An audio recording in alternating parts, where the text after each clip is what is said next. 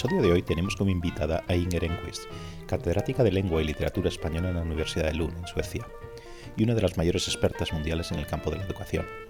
Recientemente se ha publicado en España su libro Controversias Educativas, que recoge sus conversaciones con Olga San Martín, periodista especializada en educación.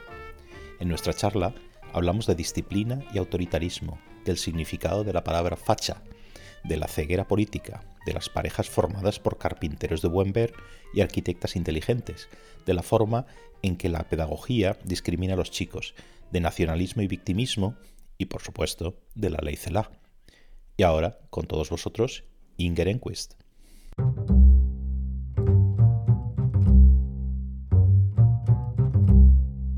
Hola Inger, ¿cómo estás? Hola, Paco.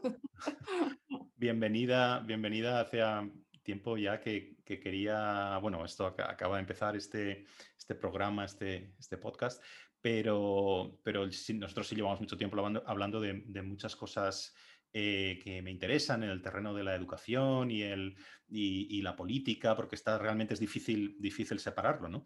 Eh, entonces, em, aprovechando, aprovechando tu, tu, último libro, que ya del que presentado antes, que lo tengo también por aquí, eh, Controversias Educativas, eh, que son las conversaciones con, la periodista Olga Samartín, de, que es la periodista del mundo especializada en educación, pues como en el libro hablas de, tantas cosas, no solo de educación, realmente eh, aunque la educación lleva a hablar de ciudadanía, hablar de, la, de los jóvenes, hablar de valores, hablar del Estado, hablar de muchísimas cosas. ¿no? Entonces yo creo que podemos tener una conversación sobre, sobre estas cosas y vamos a ver dónde, dónde, nos, dónde nos lleva. ¿no?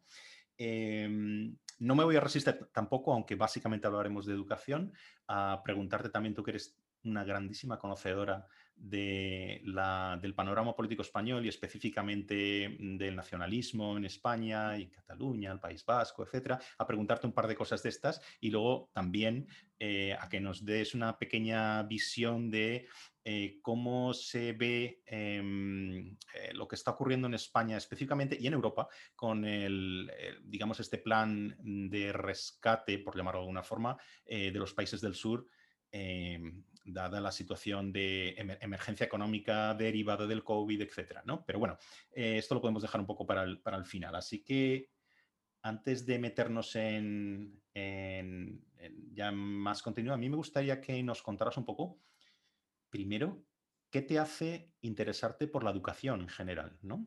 Eh, si quieres brevemente, como una pincelada personal, ¿no? Es que siempre me ha interesado y, eh, em, siempre me han interesado los estudios, los libros, el conocimiento. Eh, y empecé muy joven eh, a, trabajar como profesora. Me formé muy joven y ya con 22 años tenía una licenciatura y una formación docente y empecé a trabajar. Y yo creo que una experiencia profesional que uno tiene muy joven te forma, te, marca. Eh, entiendes mucho, eh, te das cuenta, eh, tienes experiencias y a mí me fascina. Y siempre después em, me, me, asombra lo poco que entiende la gente fuera de la educación de la importancia de la educación. Por ejemplo, los políticos están ciegos, ciegos con mayúscula, porque no entienden que educación lo es todo. es el futuro ciudadano, es la economía, es el nivel de crimen, es todo. Eh, eh, ¿Por qué no se interesan más por la educación? No lo entiendo.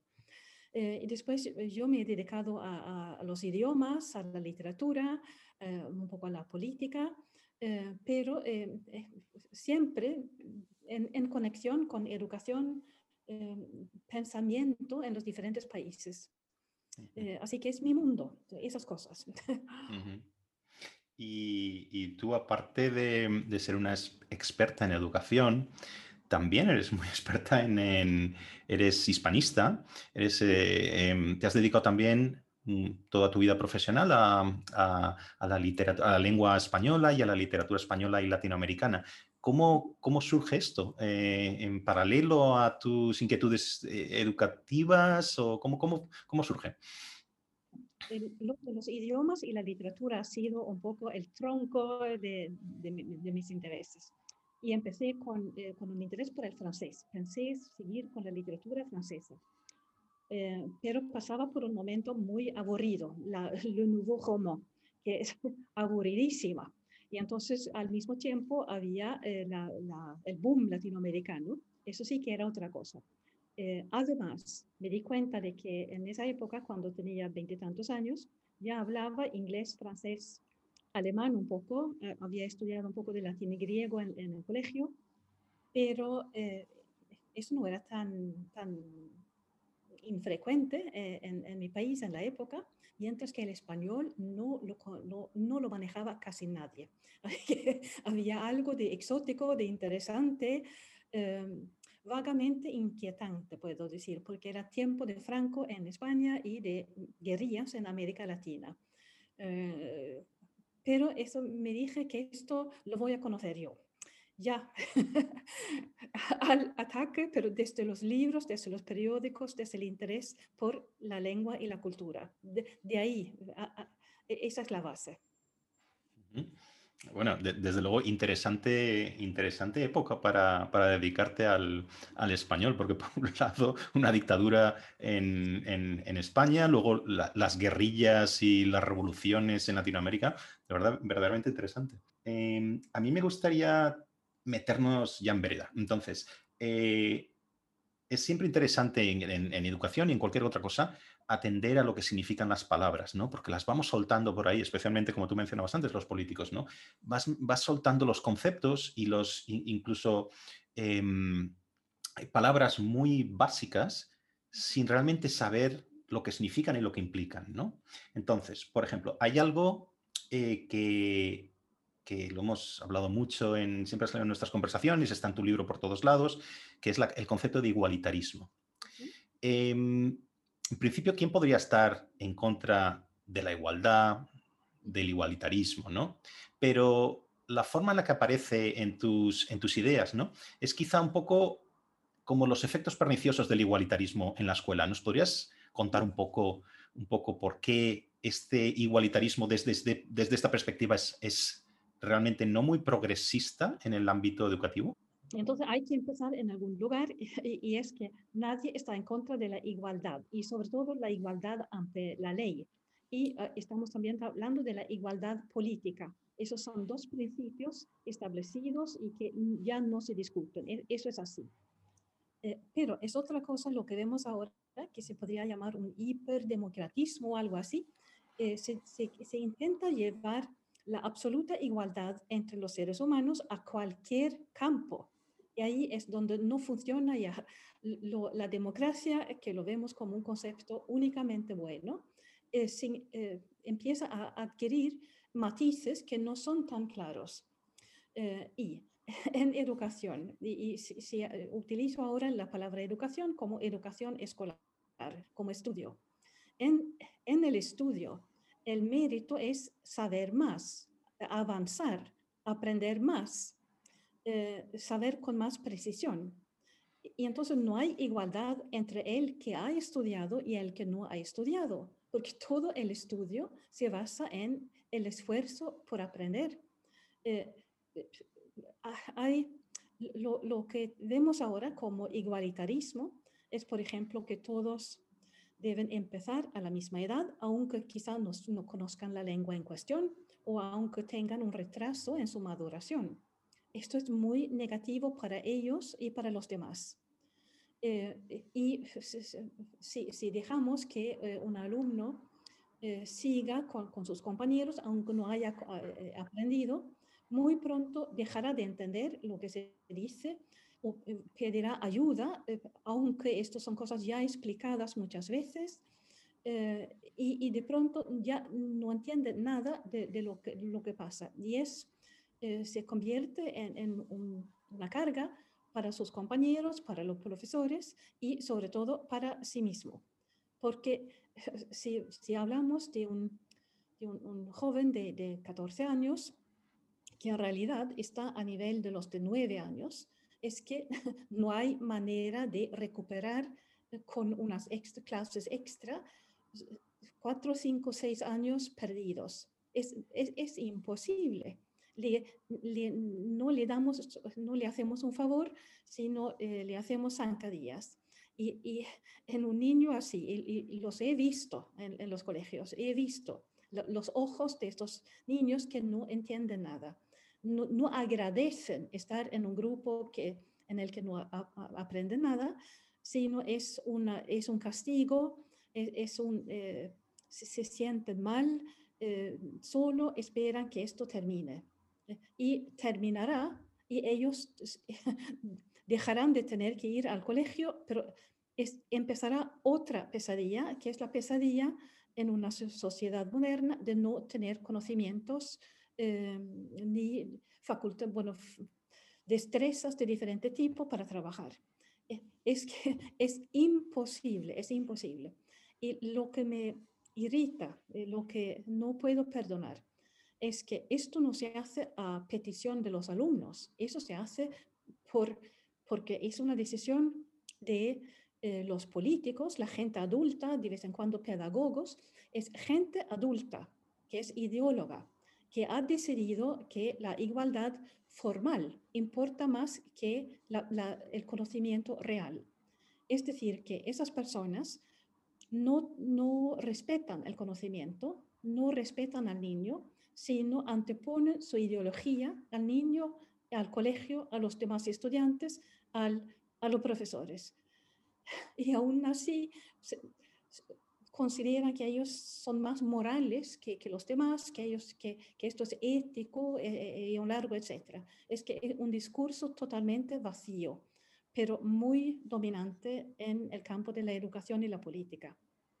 Mm, y, además esto suena a una, mm, esto que decías de eh, considerar que uno es mejor que el que tiene enfrente y que tiene unas ideas enfrente, ¿no? Casi como negando la capacidad moral del que tiene enfrente, la superioridad moral, ¿no? En este campo. Y, en conexión con esto, hay, hay palabras, y te iba a plantear, que casi han desaparecido del terreno del planteamiento educativo, como son, por ejemplo, esfuerzo, disciplina, autoridad en España, por lo menos, no sé, en otros países, se asocia esto a una cosa muy española, que es llamar a todo, como sabes, facha, de derechas, ¿no? Entonces, ¿cómo, cómo puede ser que realmente la disciplina, la autoridad, que viene a cuento de lo que evidentemente es la, otra cara de la moneda de, este igualitarismo, ¿no? Es decir, si el alumno y el profesor, el que aún no sabe y el que sabe, están en planos distintos, realmente ahí lo que necesitas es un concepto de autoridad ¿no? Pero no autoridad entendida como tiranía, es que eso es un cliché, sino la autoridad del que sabe, ¿no? Y el que yo creo que los, eh, el que sabe, los alumnos saben respetar casi desde pequeño, saben reconocer al que sabe, ¿no? Pero si lo ponemos todo en el mismo plano, este igualitarismo del que hablábamos antes, entonces desaparecen todos los conceptos. Pero en cualquier caso, esfuerzo, disciplina, autoridad, ¿cómo puede ser que han acabado en el campo, e, entre comillas, de lo facha, lo, lo autoritario, ¿no? O sea, ¿cómo puede ser? Tiene que ver con, eh, con varias cosas, pero lo, podemos, eh, podemos empezar con el campo de la política. Eh, la, izquierda perdió un poco la, la, batalla política por, por, por introducir bueno, el comunismo, pero su, su, hostilidad hacia los, los, estados democráticos liberales modernos estaba ahí. Y entonces, bueno, toman un concepto que es negativo y que, que tiene una carga emocional muy fuerte y la, eh, dirigen esa carga, ese, e, ese concepto hacia eh, lo que personas a las que designan como enemigos, no adversarios, no, no, eh, no personas que participan en una, en una discusión, sino necesitan un conflicto. Eso es el marxismo. Necesitan un conflicto. Creen que política es tener un conflicto. Y si no existe, existen pocas, eh, pocos conflictos reales en, eh, en, la sociedad moderna, avanzada, etc.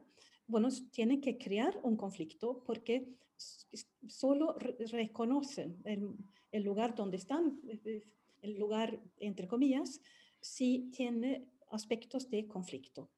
Eh, y, lo, interesante con la palabra facha en este caso es que está vacío de contenido. E, eso se, tiene únicamente una carga emocional negativa porque hasta los que estudian de verdad, y esto lo sabes mejor que yo, los que estudian el fascismo dicen todos que es algo muy vago, muy escurridizo, que hay algunos, algunas características, por ejemplo, la estética, lo militar, quizá, pero eh, comparten muchas de sus calidades con el comunismo o con, otras, o con otros totalitarismos y lo, lo únicamente facha es muy poco.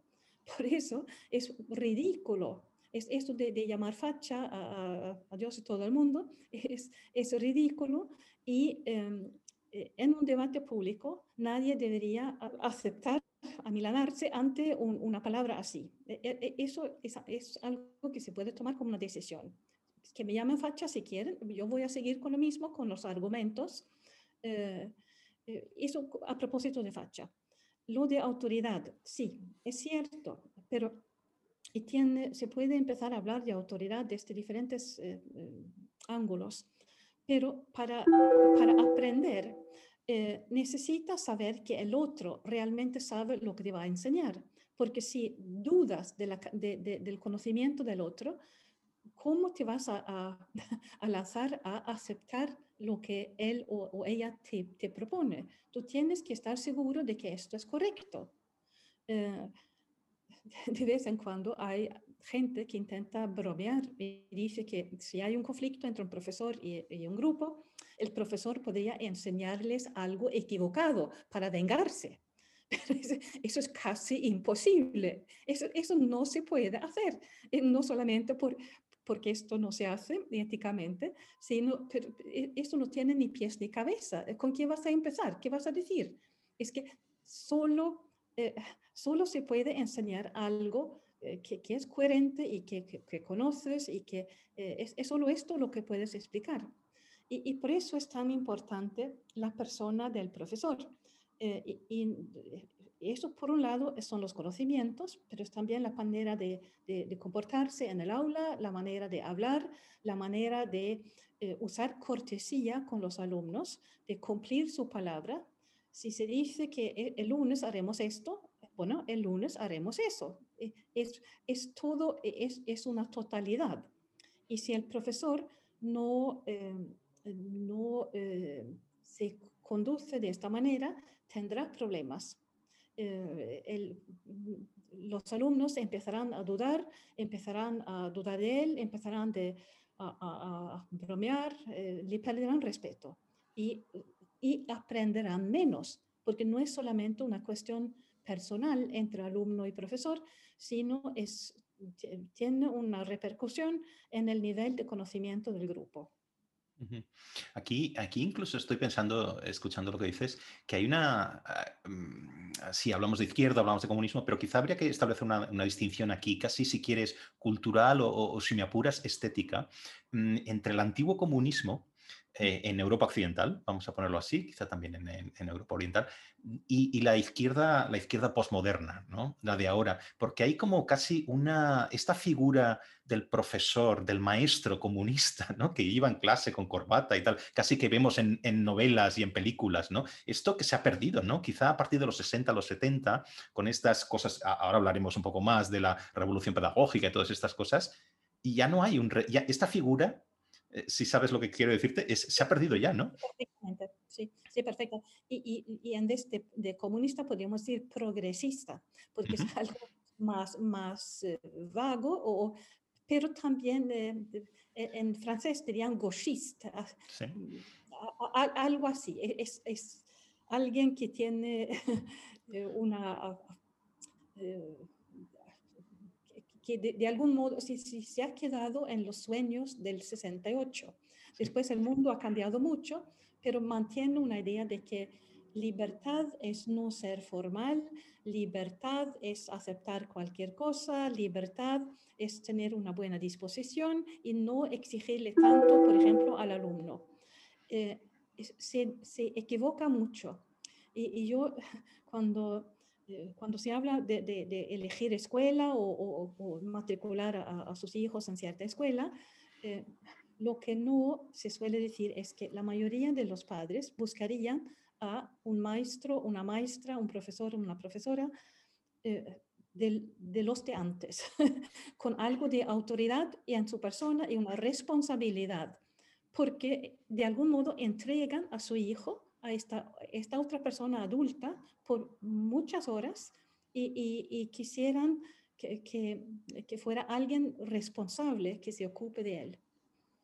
Esto, esto me refería antes, casi que no acabé mi, mi pensamiento, que eh, esta idea de autoridad que ahora eh, en, el, en, el, discurso público se asocia, digamos, a la derecha, por lo que hemos discutido, era compartida en este, antes de estas revoluciones pedagógicas por, este, por estos profesores gauchistas o de izquierdas que tú dices, esa responsabilidad, exactamente lo mismo, ¿no? Quiero decir, no había esta división entre, entre izquierda y derecha en este sentido que ahora es como blanco-negro, ¿no?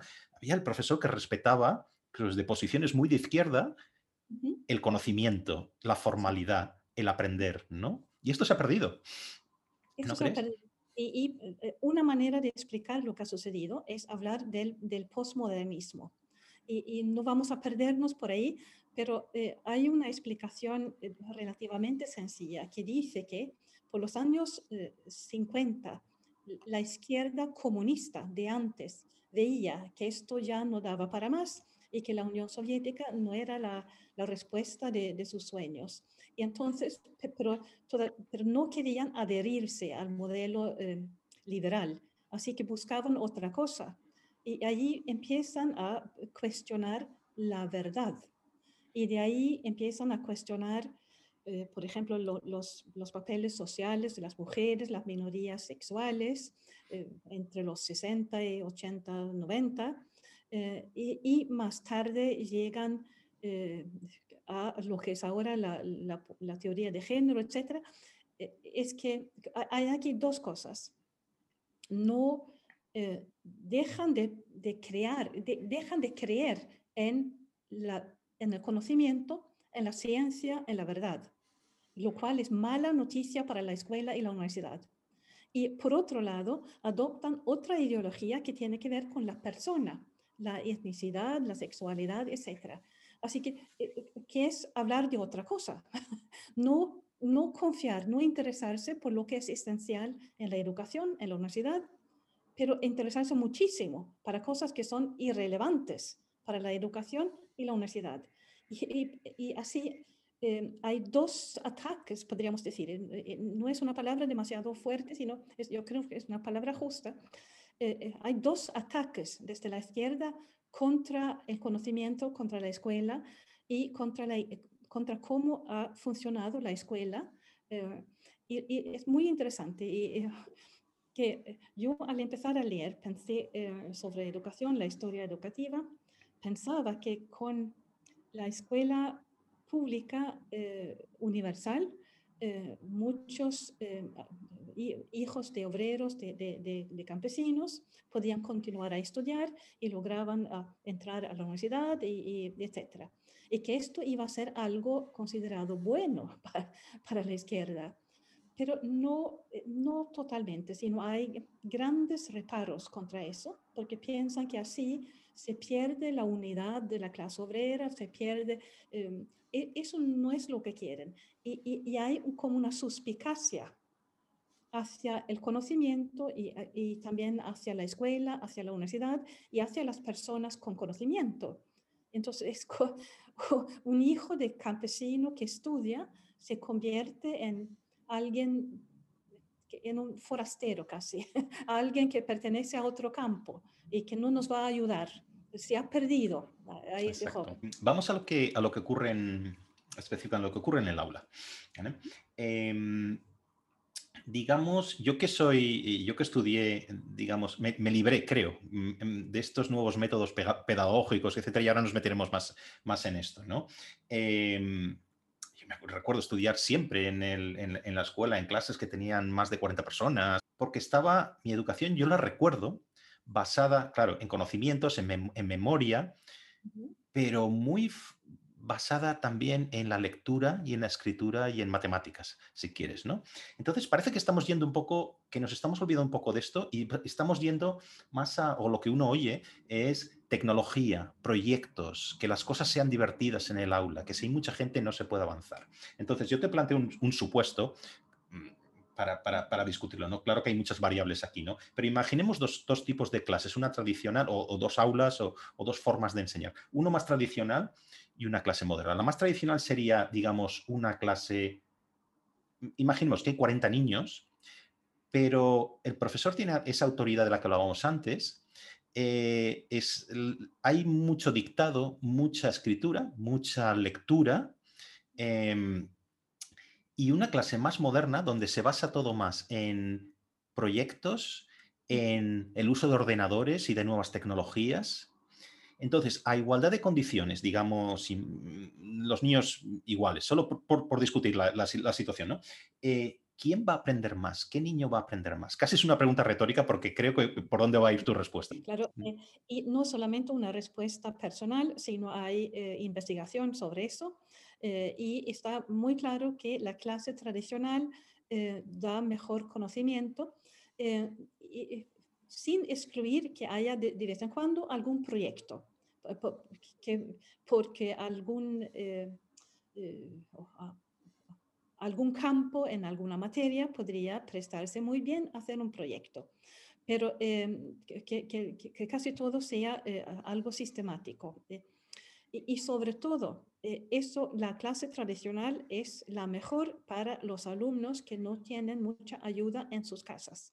Así que es, la salvación, si se quiere, de, la clase obrera y es también la salvación de los alumnos con algún problema ligero eh, de, concentración, etcétera, porque ellos pueden eh, adaptarse al grupo. Es, es, algo muy fuerte estar entre 30 personas o 40 personas eh, y ver que todos los demás hacen esto, entonces, entonces, lo haré yo también. Eso es cómo funciona sobre todo un niño muy joven.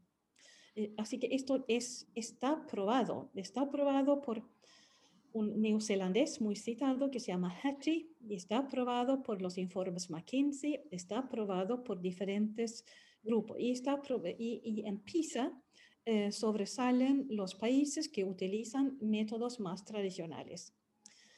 Lo, que pasa eh, en eh, Occidente es que, por un lado, eh, ciertas, ciertos partidos políticos han decidido que es progresista el método de, proyecto y entonces no quieren seguir con el método de proyecto aunque dé resultados menos buenos.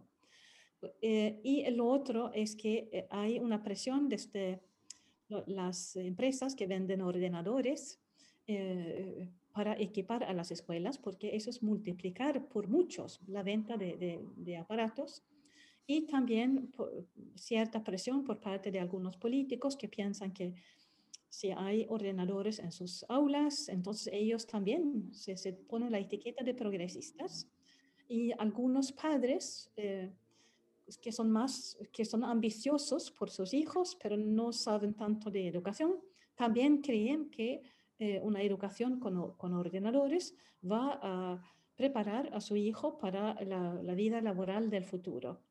Eh, y en parte em, eh, veo que esto se, se repande por, la prensa. Hay, artículos que hablan de, ah, tal colegio ahora trabaja con el ordenador, tal colegio hace proyectos, etc. Y el público en general no no, está en condiciones de evaluar lo que se dice. Y, además, como ya, ya parece un poco aburrido eso de dar clase como siempre. Eh, hay, hay una eh, maestra francesa que ha escrito un libro sobre cómo enseña a, eh, los niños pequeños y, dice de paso que en su colegio le piden que ella hable de un proyecto personal cada año. Y ella siempre contesta, mi proyecto es enseñar, punto. Lo cual está muy bien, ella es la, sensata y su, el director de su colegio el menos sensato. Mm, de hecho, es un poco, es mi impresión pero y de, lo que yo he visto y de lo que sigo viendo un poco, bueno, como profesor, la universidad es un poco distinto, ¿no? Pero realmente con la universidad, eh, tú lo sabes, tenemos que lidiar con lo que nos llega, ¿no? Es un poco, ya no lo puedes hacer a esa edad, ¿no? Eh, ciertas cosas muy básicas, pero enseguida se ve el alumno que que entiende los textos, que ha leído. Eh, no, no, es muy, como se dice en el rocket science, no es una cosa muy complicada, lo ves enseguida, ¿no? Pero yo recuerdo de estar en el colegio y hay cosas que yo creo, no lo sé, tú lo sabes mejor, que creo que se han perdido. Por ejemplo, un sano instinto de competencia entre los alumnos. Nosotros competíamos por ver quién leía más. Y los libros entonces, nosotros leíamos eh, supongo que como todos los, no sería muy, muy diferente la experiencia de otros niños de mi edad, independientemente del tipo de colegio al que fuera, ¿no? Leíamos literatura seria, literatura universal y casi competíamos por ver quién había leído los libros en clase, ¿no? Esto ahora quizás se vería un poco como no hay que competir porque realmente los niños que no han leído tal libro tal otro se van a sentir mal, ¿no? Pero yo recuerdo que entonces, y yo era un niño de una familia sin muchos recursos, si no podías comprarte el libro, lo ibas a tener en la biblioteca o de alguna manera nos prestamos los libros unos con otros. Realmente yo no recuerdo que hubiera ahí ninguna, ningún tipo de estigma ¿no? en ese sentido. Y yo creo que esa, esa, esa sana competencia eh, se ha perdido, ¿no? Sí, se ha perdido y por muchos motivos. Y un motivo es la idea de que eh, no, no, se debe, bueno, el, el poco respeto por el conocimiento es número uno. Entonces, ¿por qué eh, medir quién sabe más si el saber no, no cuenta. Ese es uno. Y otro, si lo más importante es la igualdad entre alumnos, porque vamos a destacar a algunos? Eh, tampoco. Eh, hasta últimamente se habla del estrés mental y se dice que el pobre que, que no ha leído podría sentir estrés. y, y, en realidad están, están ocultando al flojo o al, al, eh, que, perezoso las consecuencias de sus actos, que, porque habrá consecuencias, pero más tarde, cuando es difícil eh, reparar eh, el daño. Así que en realidad se está mintiendo a, a, los alumnos. Y además, y es muy, muy importante, todo indica que eso de la competición le gusta en especial a los chicos. Y los chicos son los grandes perdedores de la, economía, de la, de la pedagogía ahora. Y me, me eh, asombra que no, sea, que no haya más protestas. Los padres de chicos deberían protestar. Eso es una hay una discriminación abierta hacia lo, lo, que les conviene a los chicos. Eh, eh, eh, eh, es una, es una mezcla de tantos aspectos, pero es claramente negativo.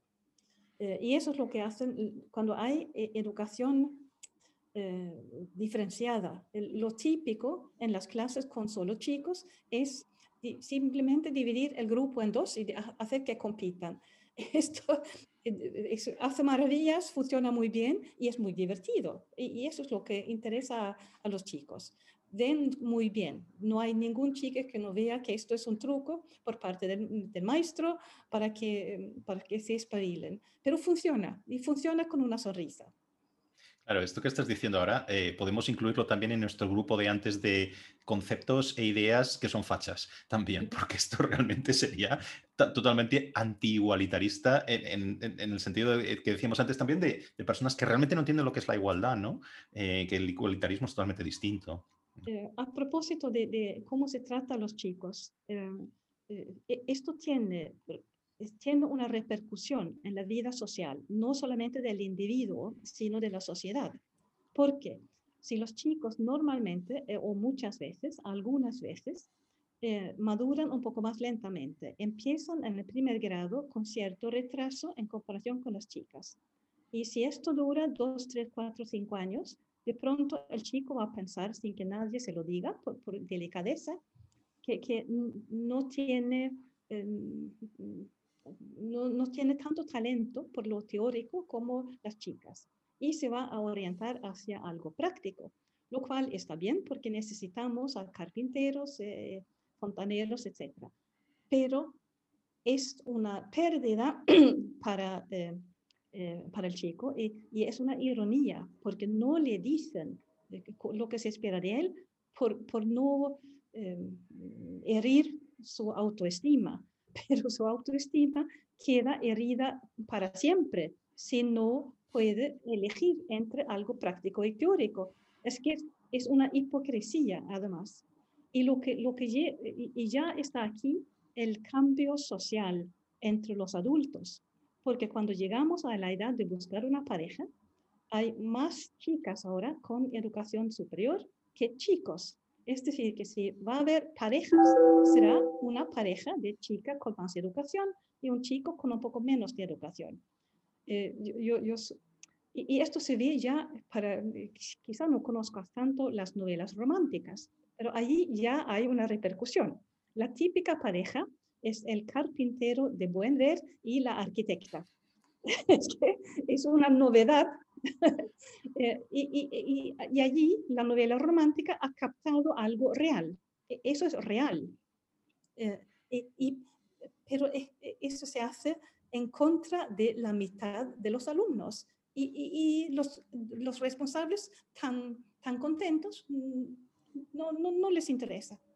No, no, puedo, puedo, imaginar además eh, las consecuencias de cómo tiene diversas, diversas, diverso impacto en chicos y chicas los métodos educativos y cómo eso genera adultos que tienen mayor tolerancia a una frustración, no saben cómo enfrentarse a una frustración, ¿no? Entonces, lo que estás comentando de estas nuevas situaciones sociales en el sentido de emparejarse, ¿no? Cómo quizá para muchos chicos pueden no saber cómo lidiar con una situación en la que eh, su pareja tiene más educación, tiene más recursos, gana más, etcétera, ¿no? Porque además tampoco parece que la escuela esté preparando para aceptar estas otras situaciones sociales, ¿no?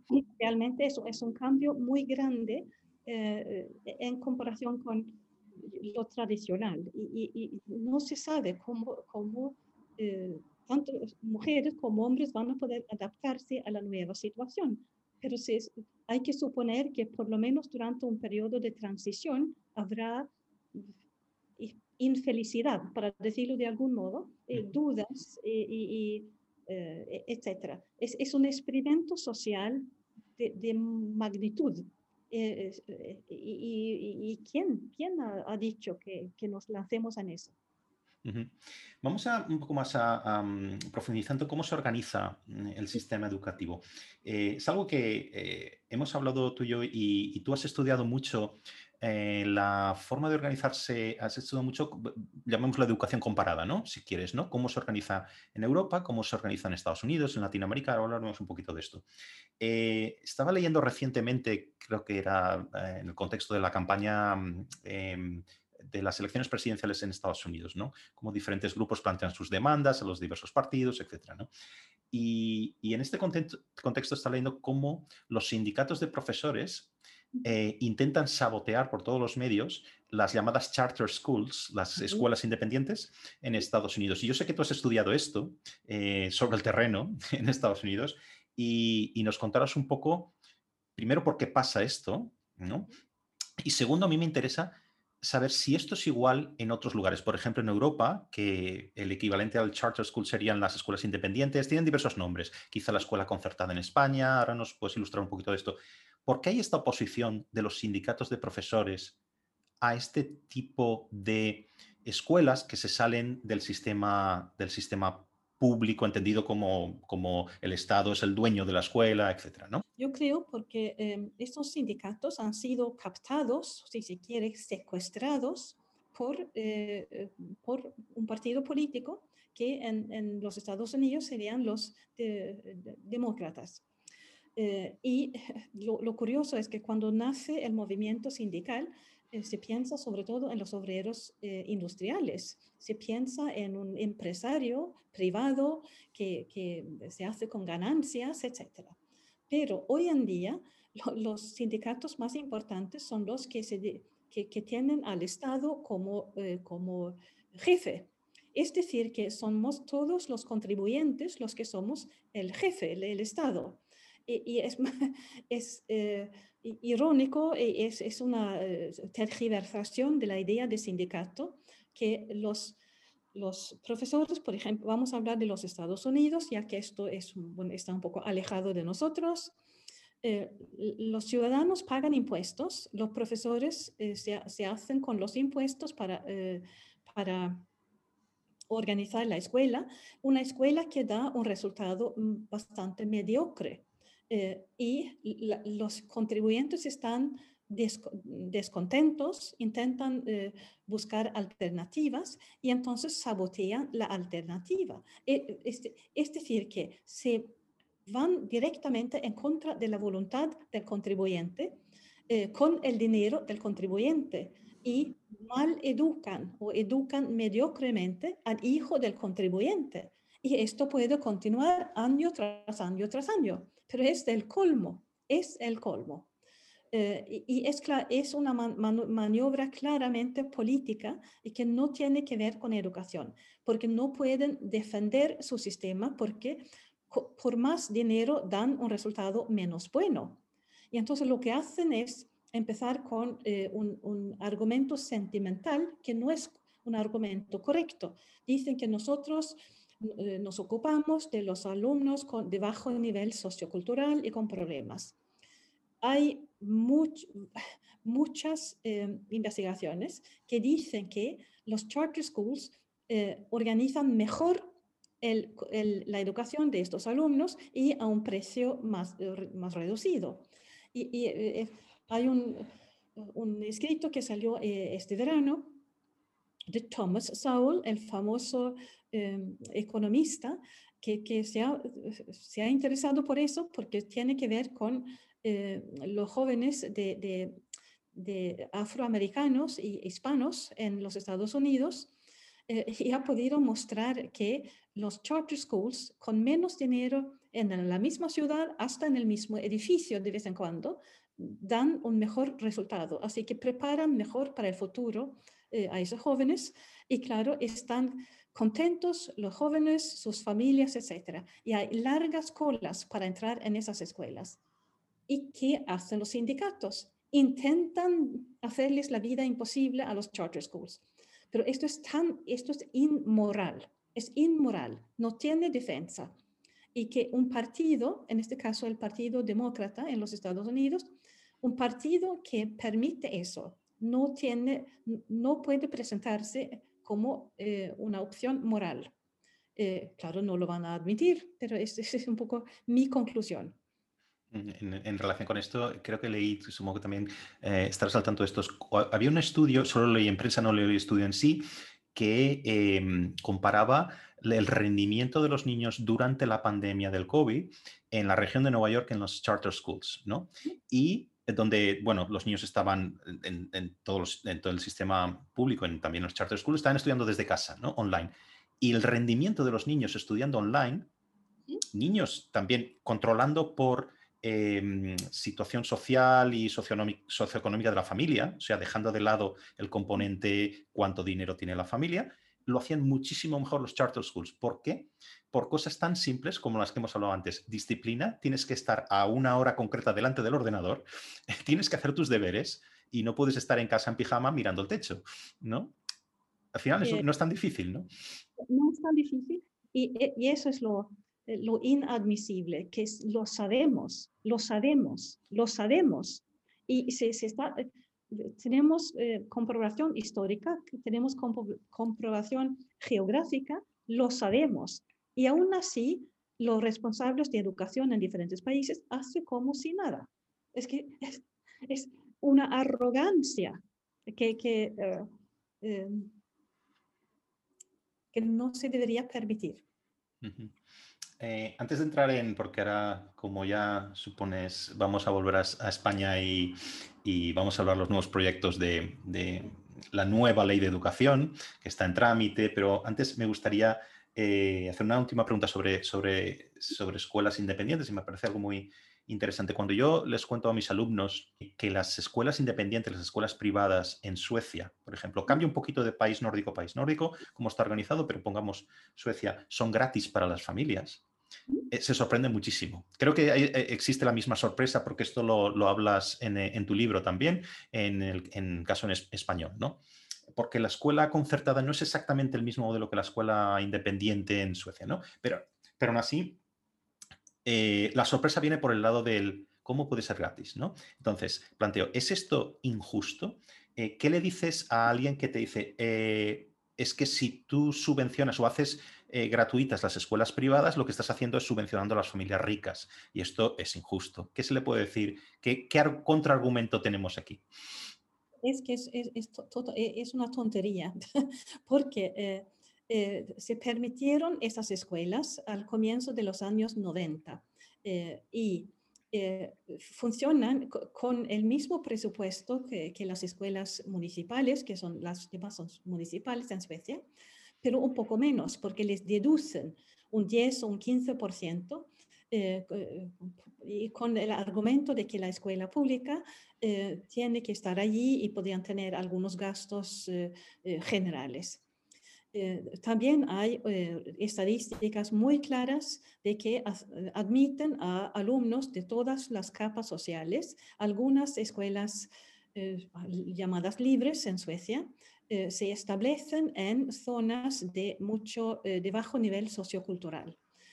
Por todas partes tienen colas y, lo que hacen cuando construyen un nuevo barrio eh, residencial, intentan atraer a una escuela de, de, este tipo porque eso aumenta el precio de las viviendas en la zona, porque y, lo, lo, interesante desde el punto de vista teórico es que esas son escuelas que tienen que seguir el mismo plan de estudio, tienen menos dinero que las demás escuelas, tienen que elegir normalmente sus profesores del mismo grupo de profesores que, las demás escuelas.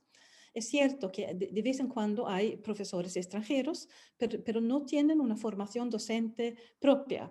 Es decir, es casi, casi igual, es casi, casi igual. Lo único que realmente distingue a, a, esas escuelas es que eh, eh, ponen más orden en el aula y exigen un poco más. Así que son cosas inmateriales. Son cosas inmateriales. Ponen orden. Cualquier escuela podría poner un poco de orden también. Pero eh, hay un odio contra, contra, el, contra las escuelas. Y es curioso porque estamos de vuelta a lo que dijimos en el comienzo de, de la conversación. Es un odio contra el conocimiento. Eh, no quieren, si, vamos a decir, un progresista va a decir que eh, eh, eso es injusto porque eh, tienen mejores resultados en tal escuela. Pero le dimos, pero, pero podemos poner orden en cualquier escuela. ¿Por, ¿Por, qué no pones orden, más orden en la escuela de tu barrio? E, eso, pero lo, lo típico es que es más envidia y furia contra los que tienen mejores resultados que envidia o que eh, intento de mejorar lo que no es tan bueno. Lo lógico en una persona sensata, adulta, generosa, es eh, mejorar para los alumnos que tienen ahora una escuela más bien mediocre. Porque, pero no es lo que hacen, se meten con los que tienen un resultado ligeramente mejor. Eh, e, eso quiere decir que, que aquí hay, hay un un síndrome psicológico eh, masoquista, no, eh, sádico, más bien, no masoquista, sino sádico. Quieren destruir al otro. Eh, y, curiosamente, si tienen tan poco respeto por el conocimiento, si el conocimiento no les interesa, ¿por qué irritarse tanto contra el conocimiento de los demás? Podrían estar indiferentes ante el conocimiento de los demás. Pero no, no. sino de algún modo el conocimiento sí cuenta eh, eh, en, un contexto de este tipo. Esto es profundamente contradictorio eh, y, profundamente hipócrita y me da vergüenza ajena escucharlos cuando dicen esas cosas en público. Pero realmente yo no lo veo tan, tan, tan contradictorio si tenemos en cuenta también otro concepto que hemos hablado al principio, que es el de igualdad, porque igualdad no es, hay muchos, ¿qué, entiende uno por igualdad? ¿no? Es la pregunta clásica. Si, si uno en lugar de fijarse en la igualdad de oportunidades o has mencionado tú también la igualdad ante la ley, por ejemplo, o igualdad de acceso, que a mí me parece un concepto muy progresista de igualdad, ¿no? El, eh, vamos, si consideramos que la educación es un buen público, y lo es, ¿no? Vamos a, quitar los obstáculos que sean de tipo, por ejemplo, la renta o los niveles socioeconómicos, este tipo, y vamos a, vamos a, tratar en la medida de lo posible que el acceso de un niño cualquiera en cualquier sitio donde viva, que también puede haber, puede haber accesos geográficos, un niño que viene al centro de, de la capital va a tener mucho más que eh, em, posibilidad de elegir o recursos que uno que está en, una, en, una, en un ambiente rural, ¿no? Pero si de esa igualdad de oportunidades nos vamos a la igualdad de resultados, entonces lo que estás haciendo es llevándote por delante el concepto de igualdad, porque la igualdad de resultados es justo lo contrario de la igualdad que tú persigues, ¿no? Esto no sé si se entiende, ¿no? Para mí es muy evidente, ¿no? Pero no lo entienden porque no quieren entender. Es, que no, no hay peor ciego que el que no quiere ver. Y, mm. ahí estamos, no, no quieren verlo. Eh, y, eh, y, además, otra cosa contradictoria, si darle que darle con el nivel socioeconómico, pero si, si fuera algo absoluto para todos los tiempos, tu nivel socioeconómico, nadie podría eh, salir de, de, su situación y el conocimiento no serviría de nada. Pero eso lo sabemos todos que esto no es así. Pero, ¿por, qué, ¿por qué insisten? Es que, y yo diría que es porque han perdido su proyecto político y están intentando crear conflicto en, en, otros campos. Y los, los perjudicados son los niños. Nos metemos con la, ¿Mm? con la regulación de la educación en España. eh, bien. Eh, la llamada ley CELA por la ministra de Educación Estado un poco indagando y es, es, difícil resumir, ¿no? Pero, pero, o los puntos más, lo que se llama incluso en prensa, en España, los puntos conflictivos, ¿no? Pero a poco que una conozca un poco, haga una comparación entre cosas que funcionan fuera de España y cosas que están incluidas en esta, o digamos direcciones, elementos o dimensiones de esta ley, uno no puede entender, o yo no puedo entender por qué realmente nos eh, vamos en esta dirección. ¿no? Pero bueno, por resumir un poco, el proyecto eh, no mide resultados, no hay rendición de cuentas, no hay comparación entre comunidades autónomas, no se da una prioridad a los, a los conocimientos, o sea, no se dice lo que hay que estudiar. ¿no? ni a qué nivel llegar. Eh, creo que en el lenguaje del proyecto de ley se habla de aprendizaje asequible, lo cual ya te da una pista de por dónde van, por dónde van las cosas. ¿no? hay menos horas de la lengua común, que es el español. ¿no? Eh, hay una prioridad a la escuela pública frente a la escuela concertada, en la que por utilizar tu, eh, la palabra que utilizabas antes, hay un verdadero ataque. Eh, desaparece la idea del esfuerzo. Hay más proyectos y menos memorización permite pasar de curso con suspensos, incluso salir de la escuela con un suspenso, creo, ¿no? O sea, tener el bachillerato con un, con un suspenso. Eh, no hay una exigencia especial para los maestros. Así como comparas países con una renta per cápita más baja, Portugal, un caso que tú conoces muy bien, eh, exige un máster para poder ser maestro. ¿no? Eso, no, eso no está por ningún lado en, en, España, ni en la regulación actual, ni en la, ni en la que viene. No a, la hora de hacer la, la ley, eh, no se ha recabado ni la opinión de, los maestros ni de los expertos. Se ha utilizado la mayoría parlamentaria para arrollar y eh, imponer em, el, proyecto de ley, e imponer la, legislación. Eh, dificulta una inspección objetiva de los centros. Y la otra cara de la moneda de esto se da poder a las, comunidades autónomas para regular esta, esta inspección como les dé la gana. ¿no? En general no hay consenso político y, pocas cosas puedo imaginar yo que necesiten más consenso político que una ley educativa. ¿no? Todo esto, y es una pregunta retórica, ¿no es regresivo? Parece muy regresivo. Y luego, por otro lado, ¿cuáles pueden ser, eh, especulando un poco, las consecuencias para los alumnos de ser educados en este contexto? Es que es tan lamentable. Es, es que va en contra de toda la experiencia, va en contra de toda la eh, investigación sobre educación. Es, es regresar, poner tu voluntad y tu dinero en que tu país regrese. Pero ¿quién hace eso? Es, otra vez la palabra es sadismo. Es sadismo. Y, esto y además con, con el daño añadido de que esto lo van a pagar los propios, las víctimas de, de, la, gestión, es, los contribuyentes. Eh, y los primeros a, a, sufrir de la ley son los niños. Pero ¿quién hace esto? ¿Quién hace esto? Es, es para llorar, es, eh, e, es, horrible. Y entonces si yo, si yo fuera eh, padre de alumnos en España, haría dos cosas.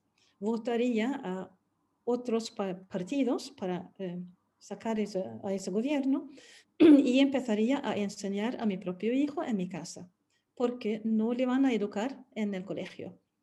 Con lo cual, claro, sucederá exactamente el contrario del, igualitarismo que intenta la, señora ministra, y es que habrá eh, los que tienen educación van a poder ayudar por lo menos un poquito a sus propios hijos en casa, que, va a ser necesario, eh, y, los demás no. Así que es, es directamente una ley anti eh, progresista, antidemocrática, si tomamos en serio la palabra democracia, eh, y, eh, es contra los intereses de los partidos que dicen representar los dos partidos que están en el gobierno.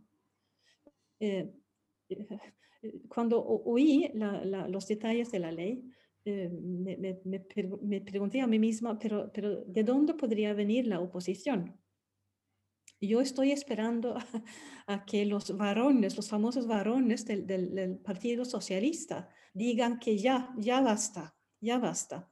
Eh, que, eh, todavía no lo he visto eh, y, también estoy esperando a que baje la intención del voto del Partido Socialista, porque esto es muy gordo. Esto yo creo que, que ya que no es, un, no es una no es una ley únicamente, es una ley muy política, pero es, una ley que entra en el campo social de manera clara.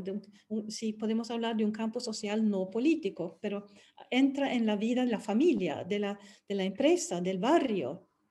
Eh, y, eh, espero que haya una, una reacción y espero que que le tumben el gobierno, porque a mí me gustaría mucho que tumbaran el gobierno por una ley de educación. No sucederá, pero, pero debería suceder.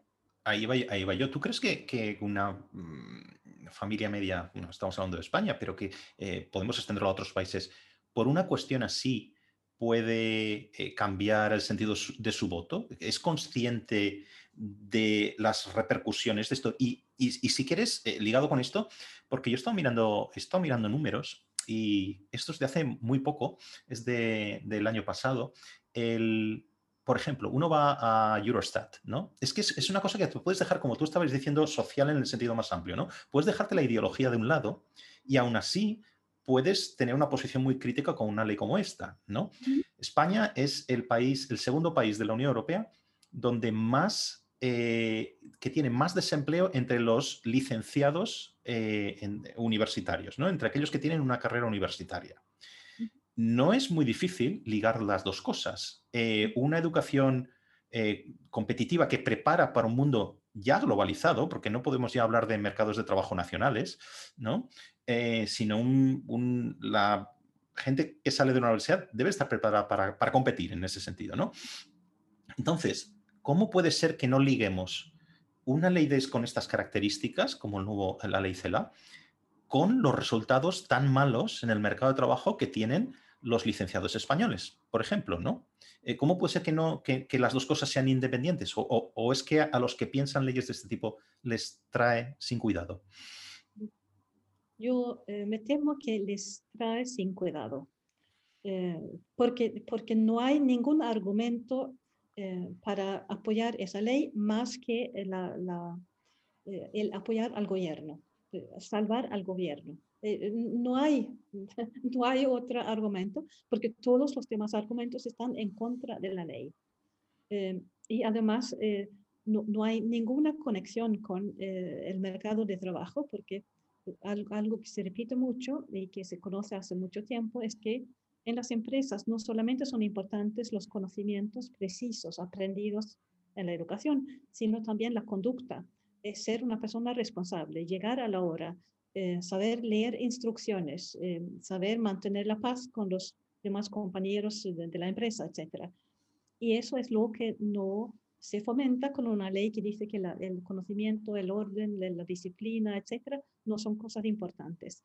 Es decir, que van a ser, eh, va, a ser muy difícil encontrar trabajo para, para, los chicos que salgan de, esa formación. O, o, por lo menos vamos a decir, que esto no va a ayudar, sino va a empeorar su posibilidad de encontrar empleo. Hay, una cuestión que, a mí me preocupa especialmente, que es la cuestión de cómo diseñamos o cómo nos mm, manejamos con, el sistema educativo para ayudar a los jóvenes inmigrantes. Eh, aquellos que llegan quizá con niveles educativos o de conocimiento del idioma muy distintos que los niños de su edad. Entonces, la cuestión de cómo utilizar el, sistema educativo para su beneficio, ¿no? Como para, para que progresen, ¿no? Em, una cosa que hablamos en una ocasión y que me resultó, todo, me resultó muy, muy, muy curiosa, pero pensándolo me parece, no me sorprende, eh, es eh, cuando tú me contabas cómo el rendimiento de, en estudios comparados, el rendimiento de las niñas inmigrantes en la escuela, especialmente aquellas que provenían de, países predominantemente musulmanes, las niñas eran mucho mejores que los niños y quizá mejores que su, que su promedio por escapar de esa situación y por intentar ser más independientes a través de la educación. ¿no? Entonces, ¿nos puedes contar un poco, un poco, un poco este tipo de Mm, de rendimiento ¿no? En, el caso de las niñas inmigrantes o en el caso en general de los, los niños inmigrantes. Sí, eh, los casos de, las niñas que, son, eh, que, no sé, hay una palabra especial, eh, porque no solamente rinden bien, sino rinden demasiado bien, según los pedagogos progresistas, que temen que esas niñas podrían tener problemas de estrés más tarde. Esto funciona en los países que tienen un plan de estudio claro y con una meta clara, porque entonces esas niñas pues, saben qué es lo que deben hacer para progresar, para salir adelante.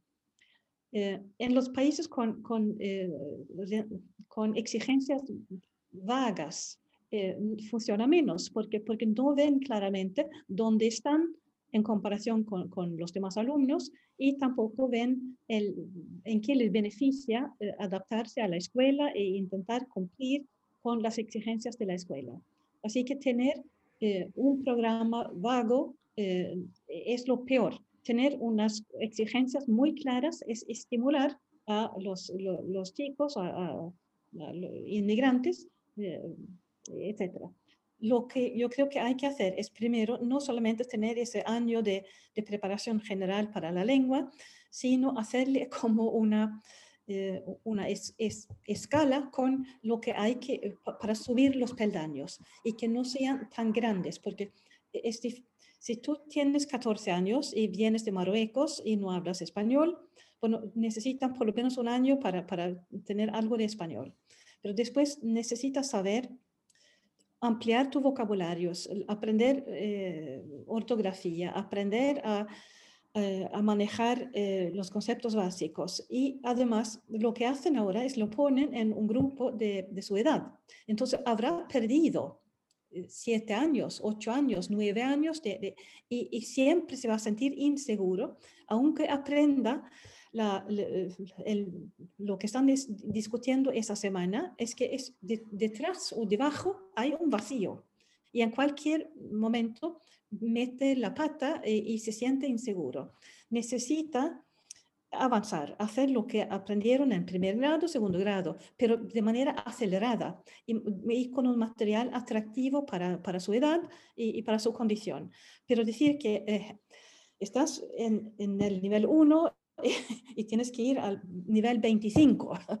hay, muchos niveles, pero quizá algo que que pueda cumplir en un mes o en dos meses, que no sea muy largo, que no sea un año y que vea que esto es progreso, ya he hecho esto, ya, lo sé y, estoy avanzando. Para lograr esto sería necesario organizar grupos aparte. Y esto también es algo que, no aceptan los progresistas que creen que las diferencias van a desaparecer de manera natural si se pone a un niño a estudiar con, sus, eh, con, alumnos de su misma edad. Esto no es cierto puede suceder. la trampa es que sí, puede suceder en algunos casos muy especiales. Si viene eh, un niño de un país con un buen sistema educativo y solo tiene que aprender la lengua, y, si se le pone en un grupo que funciona muy bien, es perfectamente posible que pueda atrapar a los demás. Eh, pero si, si, se pone a uno, dos o como mucho tres alumnos inmigrantes en un, en un grupo que funciona bien, si pones a cinco, van a dominar, van a hablar entre ellos y, no, no, funcionará. Así que hay, primero, eh, hay que mirar cada caso y cada escuela, cuál es la situación, qué es lo que podemos hacer. Y también prever otros otros tipos de planes de estudio y de rendición de cuentas para estimular al alumno. Y ahí podemos añadir lo que dijimos antes sobre los chicos, eso de, competir y de tener eh, fin, metas claras. Eso y porque son los chicos inmigrantes que son los más problemáticos y necesitan ese tipo de autoridad en el maestro, metas claras y no muy lejanas se puede hacer, no hay nada del otro mundo, se, se ha hecho y, se puede hacer. Eh, vamos a ir a, algo que tú mencionas continuamente, ¿no? que, son, que son los sistemas educativos de los países asiáticos, ¿no? los que tú puedes como modelo, Singapur, ah, sé que has estudiado mucho allí, Singapur, China también, eh, Taiwán, Corea, etc. ¿no? Eh, dinos por qué, por qué te gusta tanto el modelo asiático, así en general hacen, hacen varias cosas que solíamos hacer en los países occidentales, eh, tanto europeos como Norteamérica, eh, y es tener una educación eh, muy clara, con unas metas claras, con profesores bien educados y con unos exámenes estatales, etc. Había un respeto por el conocimiento. después, y eso es lo que deberíamos imitar, creo yo planes de estudio más exigentes, exámenes, profesores que colaboran, que, que se dedican mucho a, a, presentar, a cómo presentar el material para que los alumnos puedan entender, elaborar buenos libros de texto em, y, adaptar los libros de texto al currículo al, y, la didáctica, a, las pruebas que se hacen en la escuela hay muchas maneras de mejorar la cohesión de un currículo y hacer que esto sea más útil para el alumno. Eso es lo bueno. Eh, y es bueno también aprovechar eh, el tiempo en el aula con un profesor que sabe lo que hace y, y tiene una autoridad natural. Todo esto me parece estupendo y les va estupendamente a los países que aplican eso. Además de esto, hay algo que, no tenemos por qué eh, imitar y es que estos países son países superpoblados y hay una rivalidad, eh, una competencia feroz entre los individuos para los pocos puestos de trabajo que hay. Y eso hace eh, que el, sistema educativo se utiliza también para otros fines que no son de actualidad y, y eso lo debemos agradecer en los países occidentales. Porque, eh, y, eso de estudiar hasta las 10 de la noche eh, me parece muy exagerado y, nada recomendable. Y no lo harían ellos si pudieran evitarlo. Y esto lo vemos porque cuando unos padres chinos, por ejemplo, van a vivir en a, Australia o a, otro país, eh, llevan consigo algunas costumbres muy útiles, pero no otras. Eso de estudiar hasta las 10, no. Eh, así que eligen lo mejor y dejan de lado lo que es un poco exagerado.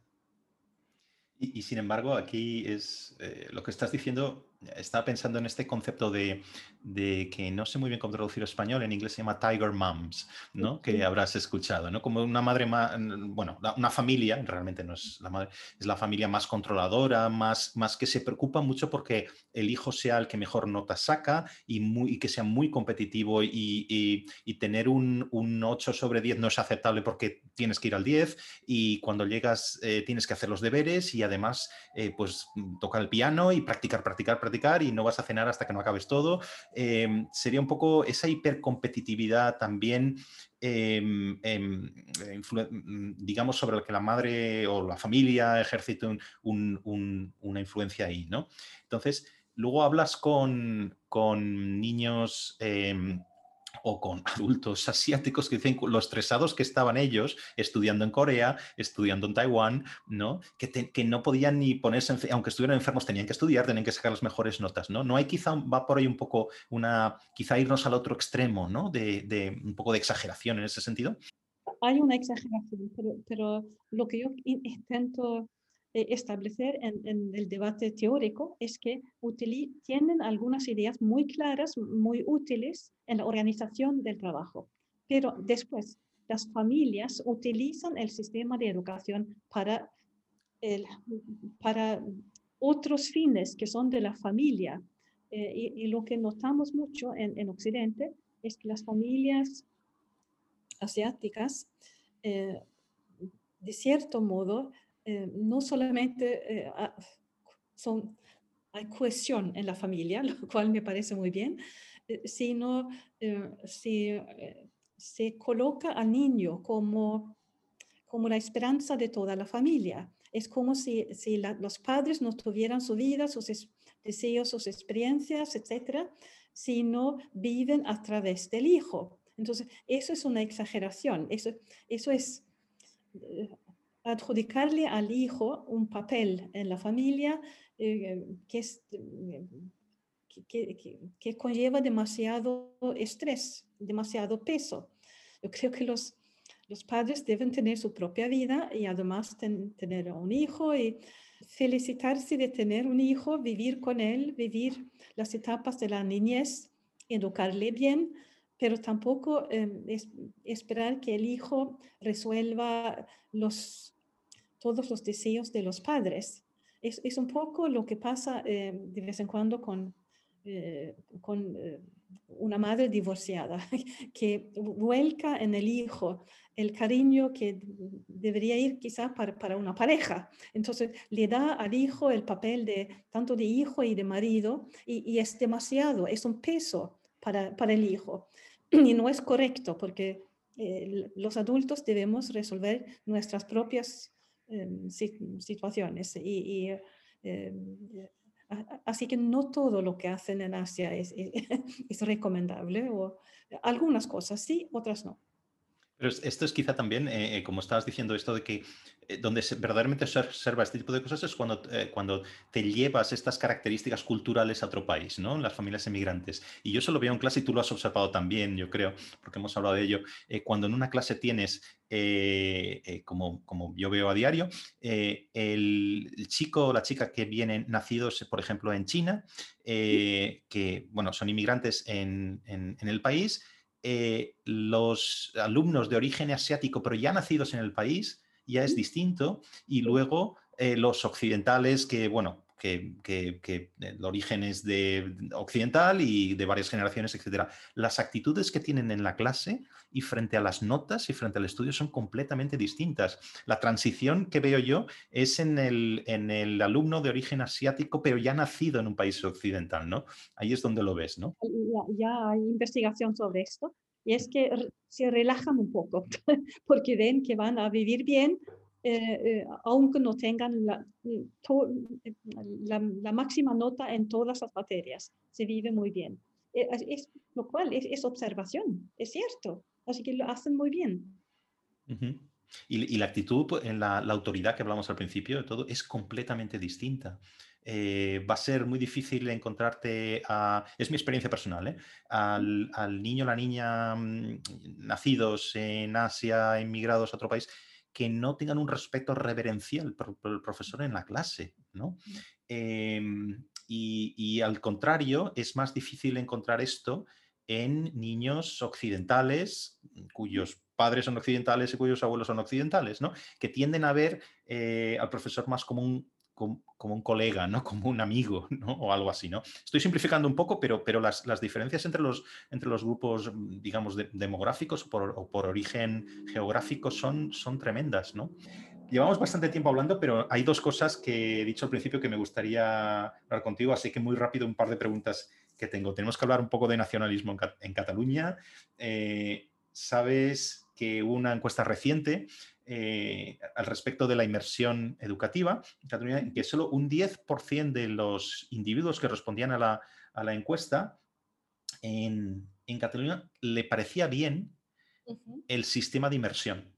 Esto ya de entrada parece muy contradictorio con un, par de aspectos, ¿no? que son, por un lado, eh, el comportamiento electoral, ¿no? donde parece que es justo al revés, el elegir ah, o el, que tengan una mm, mayoría partidos eh, que apoyan este sistema de inversión lingüística, de inversión educativa. ¿no?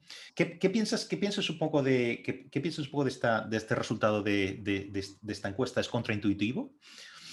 Mm, eh, primero, eh, quisiera ver a dos o tres otras encuestas a ver si dan el mismo resultado, porque eh, ya, que, ya que es tan diferente de lo que esperamos eh, ver, eh, es, es, mejor estar, mantenerse en una, en una actitud prudente. lo que me parece normal es que los ciudadanos en Cataluña vean la utilidad del español. y, y, estoy segura que saben que, esto, que no es cierto lo que, lo que dicen los políticos, que los jóvenes hoy en Cataluña hablan el castellano sin haberlo estudiado. Esa es una tontería, lo saben.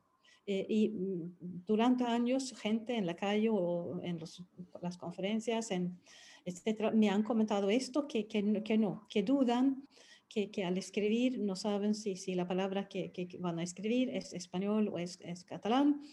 Eh, que, hay mezclas. Y, y cuando escriben en, castellano, por ejemplo, e, escriben un poco como si fueran extranjeros, porque no han estudiado suficientemente. Y, eh, esto lo veo también en, eh, en mi propio país, porque se puede estudiar el bachillerato en inglés. Y lo que pasa es que los alumnos después, al escribir en sueco, eh, meten expresiones inglesas eh, traducidas al sueco donde no, no, deberían hacerlo. Es decir, se comportan un poco como extranjeros en la lengua. Y, la, eh, lo, que, lo que dice todo esto es que el, tanto los, los, últimos años de la ESO y, y como en particular el bachillerato, es un tiempo de desarrollo lingüístico intenso. Estudias diferentes materias, escribes mucho, eh, tu vocabulario da otro paso muy grande y si no eh, eh, estudias este paso en, en, una lengua, en la lengua que vas a utilizar en tu vida profesional, siempre estarás dudando. y alguien me comentó que que si, si dan empleo a, a, una persona que ha estudiado en Cataluña, tienen que dar empleo también a una secretaria que corrija eh, lo, lo, que escriba esa persona, porque no es una, una, empresa no puede mandar cartas con, con errores, porque da mala impresión.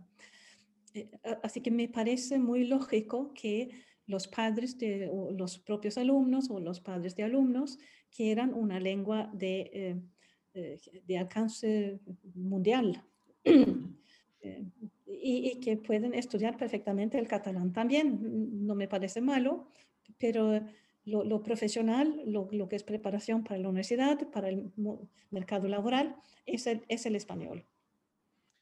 Claro, entonces eh, la, la, otra cuestión en la que confrontaba este el resultado paradójico de esta, de esta encuesta es la fuerza que tiene el sistema de inmersión en Cataluña. Si comparas con situaciones, no sé si parecidas, pero incluso las que yo conozco también de primera mano, que es el sistema educativo en Quebec eh, frente al resto de, Canadá, yo creo, y otras situaciones que hay en Europa, yo creo que, corrígeme si, me equivoco, eh, probablemente hay una situación única en Cataluña donde uno no puede estudiar y, más vendrá con la ley CELA que elimina, esto no lo he mencionado antes, pero tú lo conoces, elimina el castellano como lengua vehicular, que es eh, aquella parte que se basa, eh, digamos, todo el entramado mm, para mantener el castellano en el sistema educativo catalán, ¿no? Entonces, si eliminas esto, eh, sentencias como una reciente que tú también conoces del Tribunal Superior de Justicia en Cataluña, en el que determina que el sistema de inversión no está cumpliendo siquiera la ley vigente, en la que por lo menos una de las lenguas vehiculares tiene que tener un 25%. Y eso es lo que no ocurre en el caso del castellano, ¿no? Pues al eliminar de la nueva ley o del proyecto de ley eh, el castellano como lengua vehicular, realmente va a ser una barra libre para si ahora ya eh, los políticos se saltan las sentencias judiciales, en el futuro no es que no se las van a saltar, es que no va a poder haber, eh, desde mi punto de vista, una sentencia judicial que defienda que el castellano es una lengua propia de la mayoría de los catalanes también, ¿no? Entonces, a mí me parece también un poco eh, paradójico, ¿no? Esta, esta encuesta con el peso que tiene la inversión en el, sistema educativo catalán, ¿no? Pero bueno. Eh, todo esto es muy raro y, además eh, eh, va en contra de, los intereses de, los ciudadanos en Cataluña y, claro, de manera muy clara de la mitad que, hablan eh, castellano en, su casa. yo no entiendo la, la desfachatez del gobierno. está jugando a la ruleta rusa, está jugando con cosas que son muy, que son entrañables para la gente, como su lengua, como su país. Eh, eh, eh, lo que decíamos antes, eso va, deja el, mundo puramente político para entrar en el mundo social y personal y hasta emocional. ¿Por qué se juega? De esta manera, eh, eh, hasta es peligroso para, para el gobierno, para sus propios eh, intereses. y, yo repetiré lo, que dije antes, yo espero que, que haya un boomerang aquí. Hay otra cosa que, que, mencionas, mencionas en, tu, en tu libro en varias ocasiones y también hemos hablado, ¿no? que es la cuestión de, de que, en cierta manera, lo que ocurre en, Cataluña pasa también en otros lugares, donde los, digamos, partidos políticos nacionalistas tienen un, poder o están en un gobierno subnacional, etc. Quiero decir, nacionalismo y adoctrinación no es algo que quizá ocurra solo en Cataluña, sino que quizá ocurre en, todas, en, otras partes, ¿no? Pero eh, o que aquí quizá deberíamos comentar también el caso del País Vasco, ¿no? que se habla menos, pero, bueno, pero también es, eh, podría entrar en esta situación. Desde tu punto de vista y con los estudios comparados que tú has hecho, ¿pasa lo mismo en este sentido de que el nacionalismo va unido a la adoctrinación en, en Flandes, en Bélgica, en Córcega, en Escocia, donde hay un cierto poder nacionalista, eh, o, realmente las situaciones que se dan en ese sentido en Cataluña y también en el País Vasco son únicas? No creo que, sean únicas y, creo que precisamente esas, e, es la, eh, el, trasfondo emocional de los políticos nacionalistas, que los países establecidos, y, que son la mayoría de los países en Europa o en Europa Occidental, eh, se sienten seguros, no necesitan de aspavientos, eh, sino eh, siguen el ronrón de la vida. Pero los políticos nacionalistas de diferentes regiones tienen que crear algo nuevo, tienen que crear un sentimiento, tienen que que, que desarrolla, tienes que despertar un, eh, una animación que quizás no esté allí. Eh, y, necesitan, eh, ya que es difícil estudiar una lengua, no existen libros, aprender, por ejemplo, el galés en, el país de, de Gales, eso es, muy difícil, no te sirve de mucho fuera del colegio. Necesitas un, un sustrato emocional y, lo haces exagerando la importancia histórica de, tu región, diciendo que siempre, hemos, siempre nos han tratado mal, siempre presentarse como víctimas. Antes el nacionalismo era, era de decir que somos los mejores. Ahora el nacionalismo es al revés, presentarse como el underdog, el siempre víctima, eh, que, es lo que, que, da resultado hoy en día. Eh, eh, yo por eso se, se, adapta a los tiempos que corren con la política de identidad, con la etnicidad, con las, variantes sexuales, etc.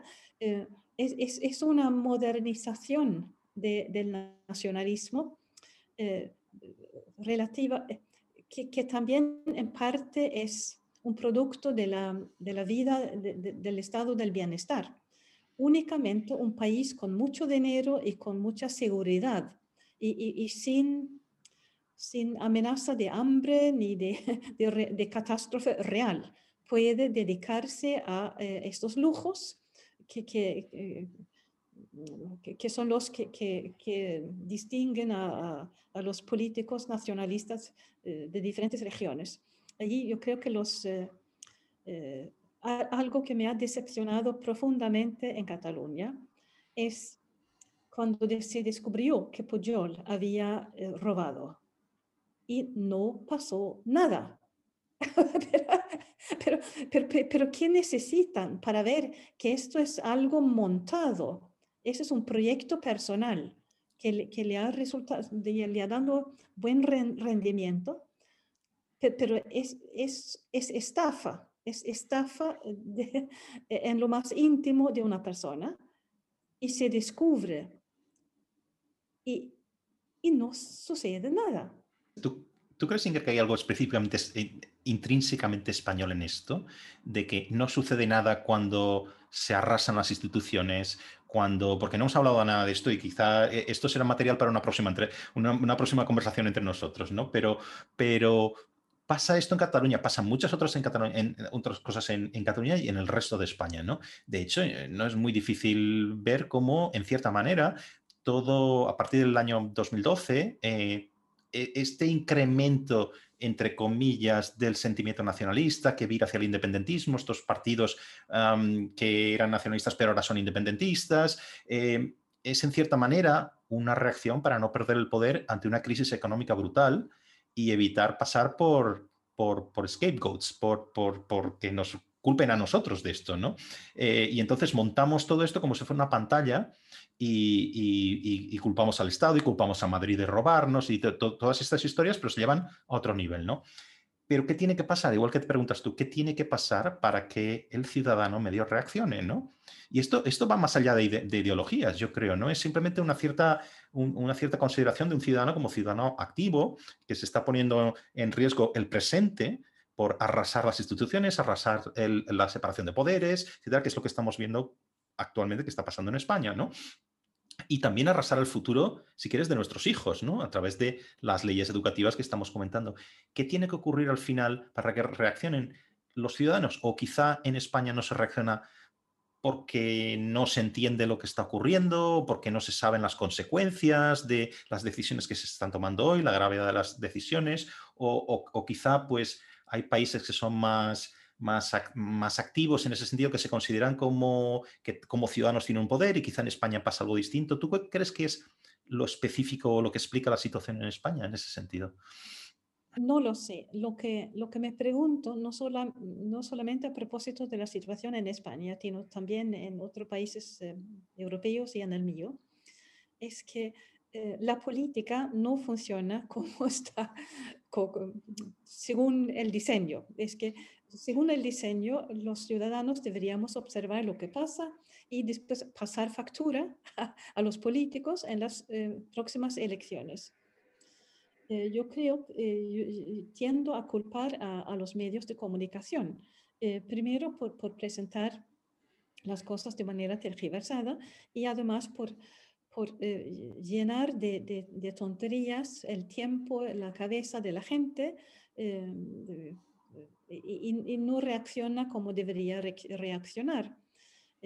lo, que, lo que noto es que las cosas no son únicamente económicas. En, políticas, de vez en cuando se dice que, bueno, la gente piensa con la cartera, si esto les reciben una subvención, van a votar a tal partido. No creo que sea tampoco economía. Yo creo que eh, tiene más que ver con cosas culturales eh, de manera vaga, eh, culturales, sociales de manera vaga, se dejan impresionar por, por o, llevar por, por, por, los medios de comunicación, pero también no solamente exactamente por propaganda, sino por cosas sutiles de, de sugerencias y, también por no hablar de las cosas. Así que lo, lo, lo ausente eh, eh, es, es, una explicación.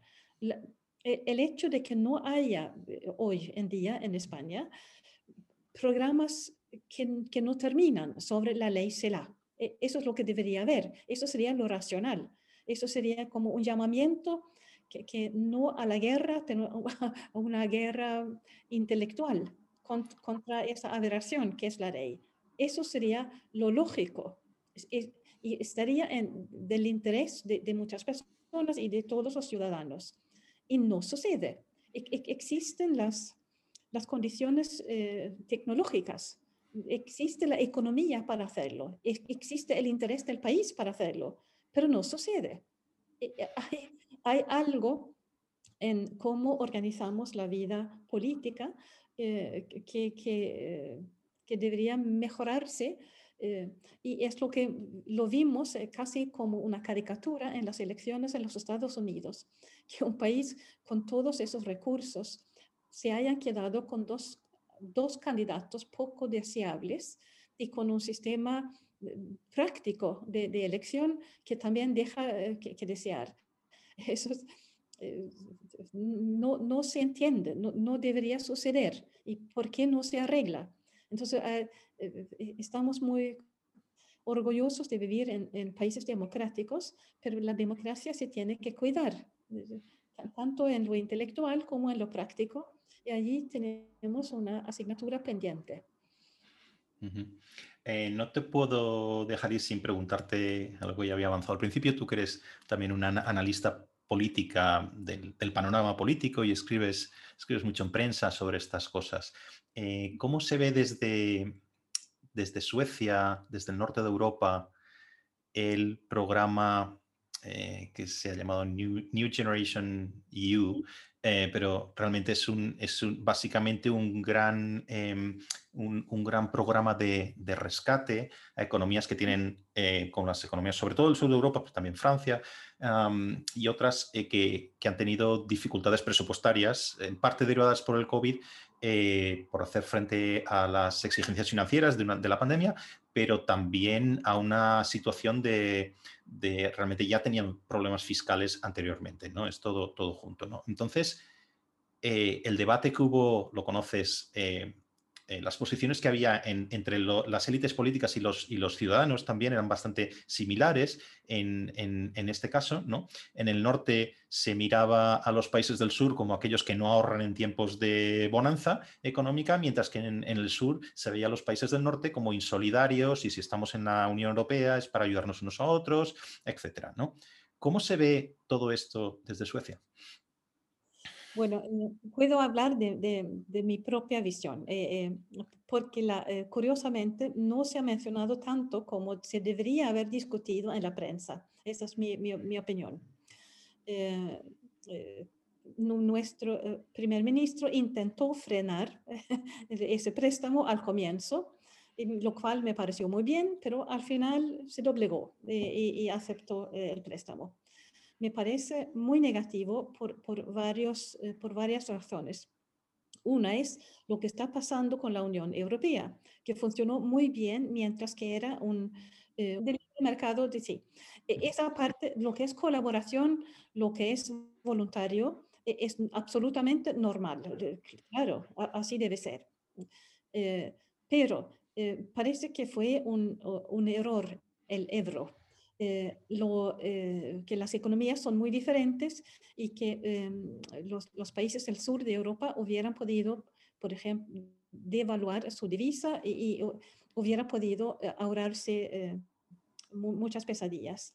Lo que, lo que sucede ahora con la excusa del COVID eh, es que un problema que tiene que ver con el euro y tiene que ver con poca disciplina presupuestaria, eh, se, intenta no solamente solucionar, porque esto no soluciona nada, eh, tapar, diría más bien, se tapa el verdadero problema. y, tengo dos, dos opiniones negativas. una es que ahora la Unión Europea eh, acepta un préstamo que van a pagar los futuros contribuyentes suecos, nuestros hijos, para decirlo de manera dramática, ¿por qué deberían mis hijos pagar para mantener en el gobierno a Pedro Sánchez? No me parece correcto por, dos razones, ninguna de las dos. Eh, además, eh, en realidad estamos ayudando a Sánchez a mantener contenta a la población española eh, e, es puro engaño y además no hemos hecho, no hemos ayudado a, resolver la crisis a largo plazo. E, es, es, pura, ah, eh, pura superficie, es maquillaje. Eh, me da, otra vez para usar, me da vergüenza ajena que esos son personas inteligentes con mucho poder, con mucha experiencia y, esto es lo que presentan. Mm, y, y, hablar de solidaridad, por ejemplo, por, por cuenta de, de, Sánchez, e, es otra vez es hipocresía. No es solidaridad, es ayudarle a él. E, es, otra cosa. Eh, eh, y, eh, así que hay, eso es un, una situación con, con, muchos cabos, pero mm, hace dudar de, la Unión Europea tal como está. Y eso es lo, que ha salido Inglaterra o el Reino Unido. Lo que debería haber sucedido en Bruselas fue una recapacitación. ¿Qué es lo que hemos hecho mal? ¿Por qué ha querido salir el Reino Unido? ¿Cómo podemos evitar que salgan otros países? Y no ha sucedido, sino simplemente se ha dicho de manera muy superficial que, que votaron mal los ciudadanos británicos me da, da asco escuchar algo tan, tan estúpido, tan, tan superficial. Em, hay más que uno en otros países también que se preguntan si se debería salir, pero no, no es que no queramos una colaboración europea, pero es que queramos una colaboración más correcta, más transparente eh, y eh, que, que, beneficie a todo el mundo eh, un, país como Suecia, por ejemplo, paga y paga y paga. Pagamos, eh, ingresamos mucho más de lo, que, eh, de lo que recibimos de la Unión Europea. Y, eso está bien de vez en cuando, pero siempre, siempre, siempre. Y para ayudar a quien no debería, deberíamos ayudar. No, esto no está bien. No, y, y, yo noto lo que se nota también en otros países, es que en política la gente se sigue concentrándose en los asuntos nacionales. Eso es lo que llena los periódicos, pero los asuntos europeos, que son muy importantes, se dejan como en el segundo plano. y me irrita, y a otros también, que, eh, eh, que mandemos a Bruselas a gente un poco que sobra en el, en el panorama nacional. E, e, es, no es admisible. Deberíamos primero disminuir de edad el, número de parlamentarios, de, diputados en, Bruselas. Deberíamos cambiar la agenda, deberíamos eh, volver a preguntarnos qué, vamos a hacer con el euro. Eh, hay, con el euro, con la inmigración, con el COVID, eh, hay, varios varias cosas muy serias, eh, no resueltas. Eh, no, hay mucho que hacer. yo que aquí quizás sería la parte en la que más, em, quizá yo soy un, lo admito, un, federalista europeo convencido, eh, lo cual me pone en la, en la, minoría, yo creo, pero, pero, pero sí pienso que, y, sí partidario de una integración profunda en Europa, pero entre lo, escuchándote lo que dices y mis propias eh, ideas al respecto, creo que ahí, ahí sí creo que estaríamos de acuerdo, un diálogo que no está teniendo lugar, ¿no? Eh, y, que, y, que, no ocurre, no ocurre lo mismo que hablamos antes por, en la prensa, no ocurre en las preferencias de los ciudadanos que ven y siempre lo, has visto, lo han visto en cualquier lugar como los asuntos europeos como una cosa de segundo orden, una cosa que pasa por allí pero no nos interesa, cuando realmente toda la legislación eh, está viniendo en, en estos momentos, está Em, determinada por lo que ocurre en Bruselas, ¿no? Entonces, como mínimo, deberíamos tener una conversación muy seria, con conocimientos y con ilustrada sobre lo que representa, lo que representa Europa y cómo nos podemos, cómo podemos colaborar, gobernar, gobernarnos juntos, o un poco menos, pero a ver qué cosas hacemos juntos, etc. Y esto no está pasando. Esto estoy totalmente de acuerdo contigo. ¿no? Estamos teniendo tú y yo una un diálogo norte-sur. Totalmente, pero, pero civilizado, civilizado, como deben ser las cosas, ¿no? Muy Vas a dar cuenta. Lo vamos, vamos a dejarlo aquí y, quizá en una próxima conversación hablaremos de temas más políticos, no solo de educación, sino de política en general, ¿no? Porque todo, todo está unido, ¿no? Pero sí quería, quería agradecerte mucho pues, que el, tiempo, el tiempo que, hemos estado conversando me pareció una conversación estupenda. Y, y, bueno, muchas gracias. Nos vamos a ver, nos veremos pronto. Entonces, muy bien, muchas gracias. Gracias.